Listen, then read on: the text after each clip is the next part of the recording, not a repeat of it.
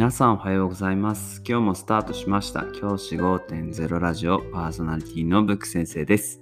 僕は現役の教師です。学校で働きながらリスナーの先生たちが今よりちょっとだけいい人生をくれるようなアイデアを発信しています。より良い授業、学級経営、働き方、同僚保護者、児童、生徒との人間関係、お金のことなど、聞かないよりは聞いた方がいい内容を毎朝6時に放送しています。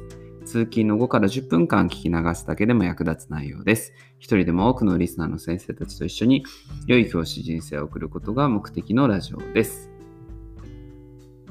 今回のテーマは前回と同様ですね、宿題について考えたいなというふうに思います。前回のラジオで児童生徒が考えてやる宿題をご紹介しました。前回のおさらいをしたいと思います。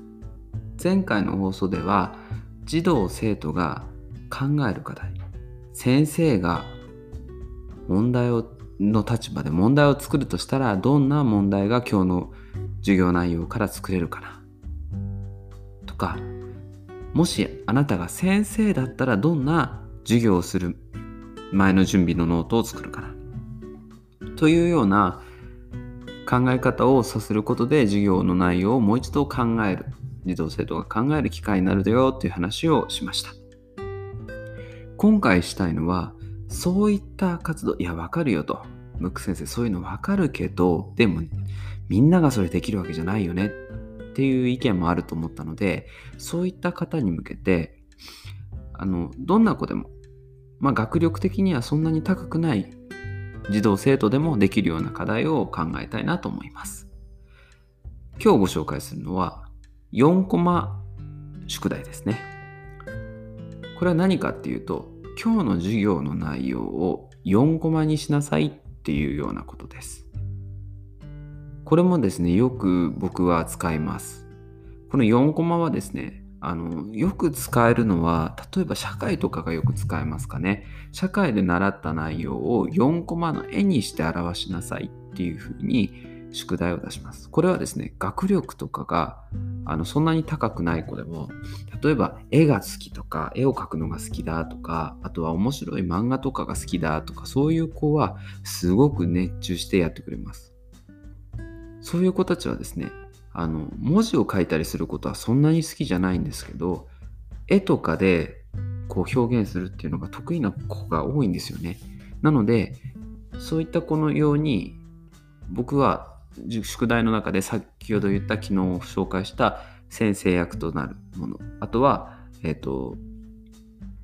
この授業で問題予想問題を作るっていうのとあとはこの今4コマ漫画を作りなさいっていうのもメニューとして出しています。その中で選んでも構いません。結構これが人気で、えっ、と、こう、学力的にはそうですね、真ん中より低いぐらいの児童、生徒の場合でも一生懸命やって4コマを作ってくるんですよね。そしてその4コマがまあよくできてます。本当によくできていて、あのー、授業内容をよくまとめた4コマになってたりするんですよね。そういったものをですね、学級でシェアすると、その書いた4コマを書いた子はとても嬉しそうな顔をして、あの役に立ってるんだっていう感覚を得られるんですよね。これってとても大事なことで、この4コマを書くにあたっては、授業内容をもう一度振り返らなければいけない必然性が生まれるんですよね。4コマって実は奥が深くて、起承転結で終わらせなければいけないので、あの無駄な情報を覗いていかなきゃいけないんですよね。そうすると本当に必要なこと、いっぱい全て必要な情報ですけど、その中でもより必要な情報にフォーカスすることができる。これは4コマの学習のいいところだと僕は思っています。この4コマ学習はですね、あの小学生、小学校5、6年生ぐらいから高校3年生までや活動することができますので、あの使ってほしいなというふうに思っています。あともう一つ、本当に苦手な子、学習が本当にもう全くできないよとか、あの全然もうできないなっていう児童生徒さんもいらっしゃると思うんですね。そういった児童生徒さんにおすすめなのは、各今日例えば1日が6時間あったとしたら6時間の授業で気に入ったフレーズこの授業はこのフレーズが気に入った。このフレーズだけ覚えてる。みたいな印象的な文章を3行で書いてきなっていうふうに僕は宿題として出しています。例えば今日あった国語の授業で印象的だったもの。としてえーと、例えばですけどあの三月期とかの話だったら李長さんがとてもかわいそうだった。一文ですよねこれで。で虎になるのは怖いこれ二文ですよね。でプライドは自尊心っていうのはいいものなのかな？みたいなこれちょっとすぐ適当なんですけど、こういった3文で書いてきなっていうような課題を出すとですね、あの結構考えるんですよね。これめちゃくちゃ良くて、あの産業日記ってあるじゃないですか。あれ本当によくできてるなと思うんですけど、産業ってちょうどいいんですよね。苦手な子にもちょうどいい量なんです。ですから、あの苦手な子では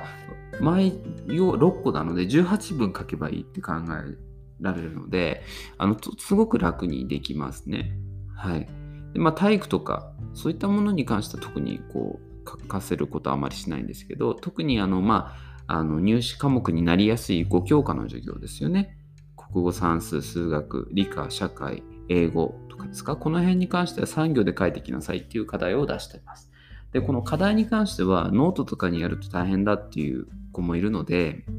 あの、毎日書いてるようなあの日録とか連絡帳とかそういったものに、あの授業の振り返りとして書かせたりもできると思います。